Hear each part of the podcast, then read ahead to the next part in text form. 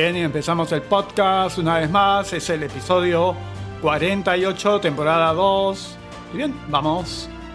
Premier y ministro de Salud comparecieron ante el Congreso por acciones contra el coronavirus COVID-19.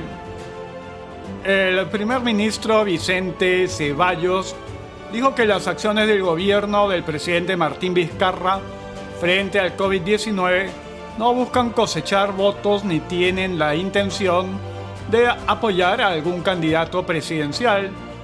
Por su parte, el ministro de Salud, Víctor Zamora, admitió que puede existir un subregistro en las cifras oficiales de fallecidos por el coronavirus en el Perú. No obstante, descartó que haya voluntad de ocultar información en todos los países del mundo existen diferentes grados de subregistro. No existe voluntad de ocultar esa información, pero puede haber debilidades en cuanto a la calidad del registro, expresó Zamora.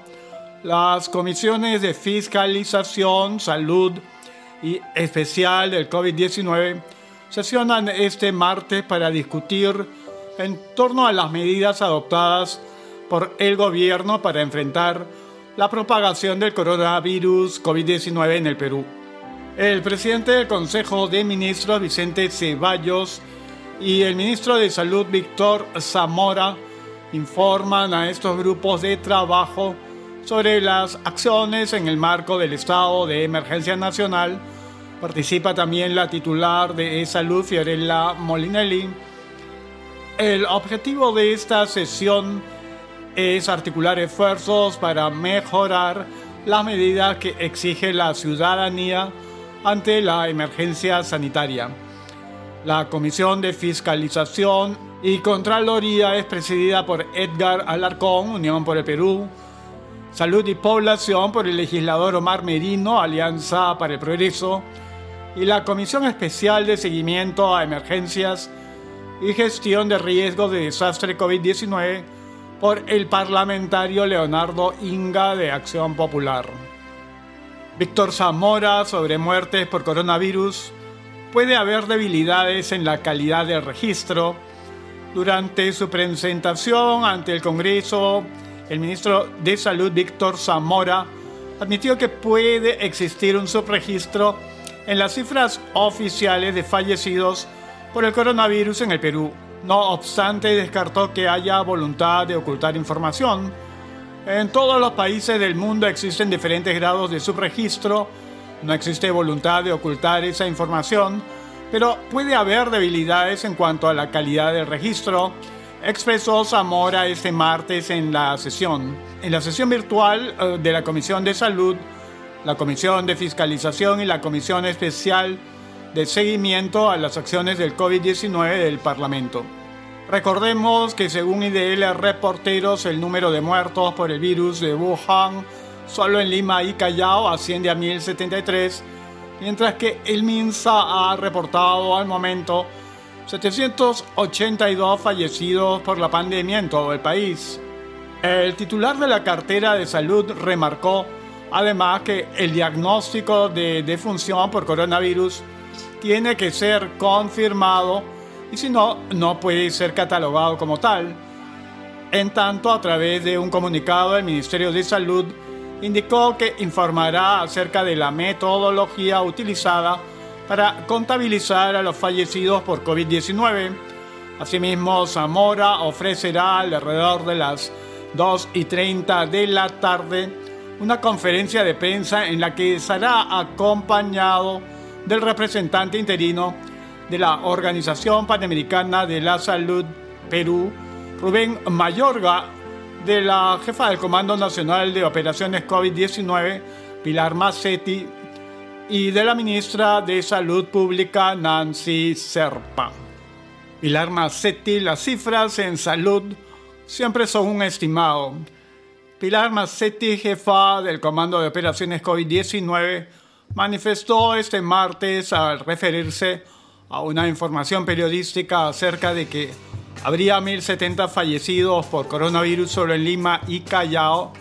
En salud no existen cifras escritas en piedra, no hay forma de predecir al milímetro siempre va a haber un margen de diferencia, afirmó Massetti y agregó que poco a poco las estrategias del gobierno vayan ganando tiempo para que podamos responder a un sistema tan complejo con tantas debilidades.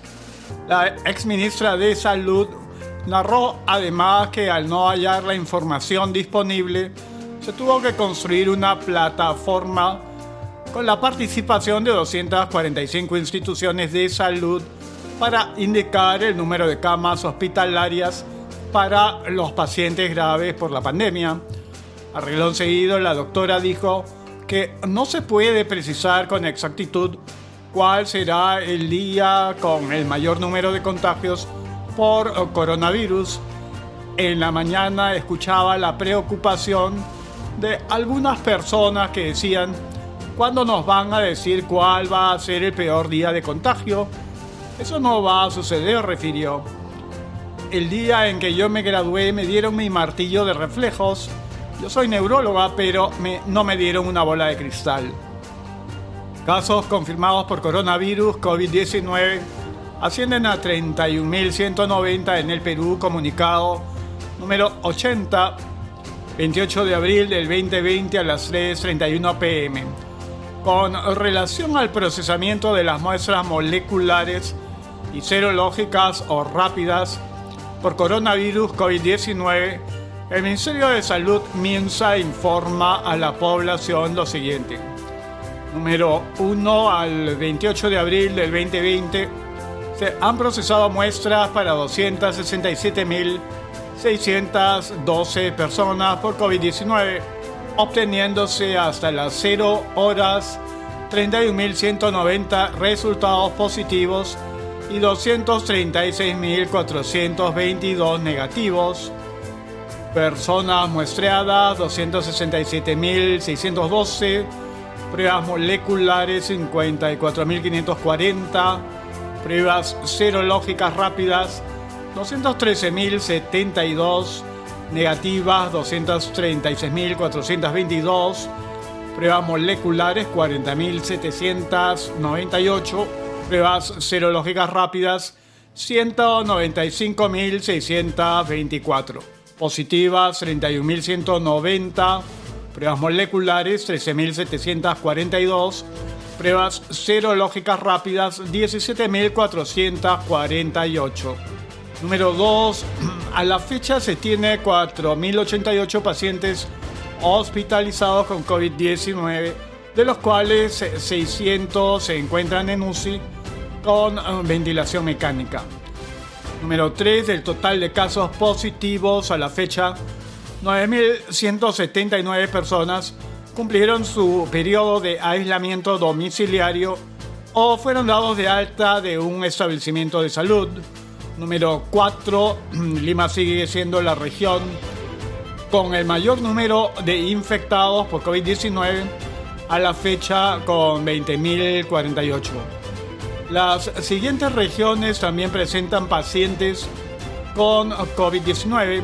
Callao 2.933, Lambayeque 1814, Piura 960, Loreto 881, La Libertad 585, Ancash 598, Arequipa 501, Ucayali 454, Ica 453, Junín 331, Tumbes 275, Cusco 202, Huánuco 168, San Martín 178, Cajamarca 156, Amazonas 108, Moquegua 100, Madre de Dios 97, Pasco 90, Puno 88, Tacna 77, Ayacucho 72, Apurímac 64, Huancavelica 57.